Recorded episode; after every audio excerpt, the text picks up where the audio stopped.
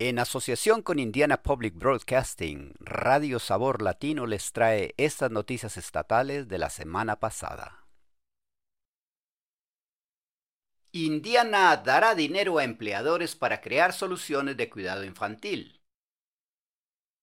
Las empresas de Indiana pueden obtener dinero para ayudar a proporcionar más acceso al cuidado infantil para sus empleados bajo un nuevo programa estatal. El dinero proviene de los fondos federales no utilizados de ayuda COVID. Las empresas radicadas en Indiana, con al menos 20 empleados, pueden solicitar al Estado subvenciones de hasta 750 mil dólares. Los fondos pueden utilizarse de diversas maneras.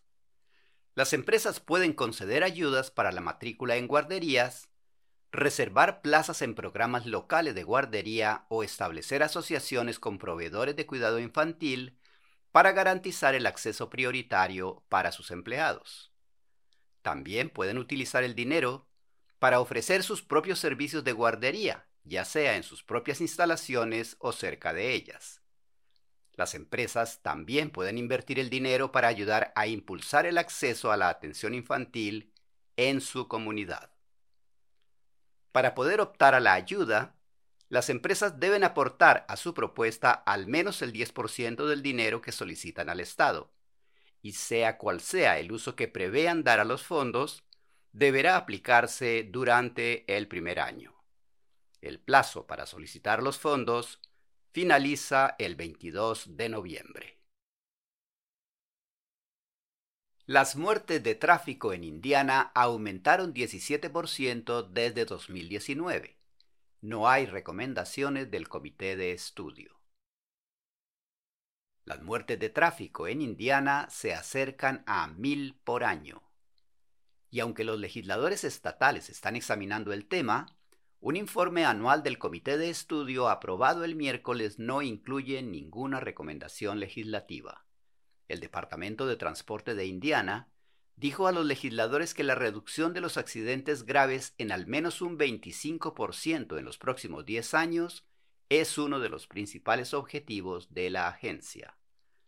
Una de las principales formas de conseguirlo es a través de intersecciones alternativas, como rotondas, y lo que se conoce como RCIs o intersecciones de conflicto reducido. Las RCI implican giros en U en las medianas para reducir los giros a la izquierda en sentido contrario. Andrea Zimmerman del INDOT afirma que hay 11 intersecciones de este tipo en Indiana y que se ha reducido el número de colisiones en un 81%. Sin embargo, señala que se enfrentan a una fuerte oposición en muchas comunidades. Zimmerman dice, es algo nuevo. A la gente le cuesta aceptar algo nuevo. Otra de las cosas que oímos decir es, no encaja en nuestra comunidad. Nuestra comunidad ha tenido esta intersección abierta toda la vida. El vicepresidente del comité de estudio, Jim Pressel, dice que no cree que haya una solución legislativa a ese problema, sino simplemente la necesidad de más educación. La tasa de universitarios de Indiana se mantiene sin cambios un año después de alcanzar el nivel más bajo en una generación. El declive de una década de Indiana en la matrícula universitaria se mantiene estable. Un nuevo informe estatal encontró que el 53% de los estudiantes de secundaria de Indiana que se graduaron en 2021 fueron directamente a la universidad, la misma tasa que el año anterior. Michael Hicks dirige el Centro de Investigación Empresarial y Económica de Ball State. Él dice que todavía hay preocupación de que la tasa de ingreso a la universidad pueda amenazar la economía empresarial del Estado. Hicks añade, y el resultado es que no estamos viendo mucho crecimiento en las empresas que necesitan graduados universitarios aquí en Indiana y se están yendo a otros lugares donde están disponibles.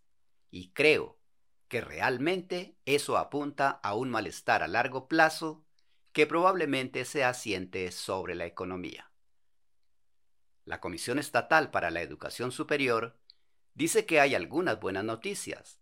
El número de estudiantes matriculados en las universidades de Indiana aumentó casi un 3% en el último año. Es el mayor aumento en más de una década.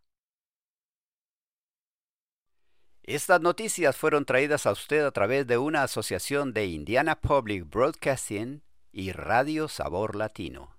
Traducción proporcionada por El Puente.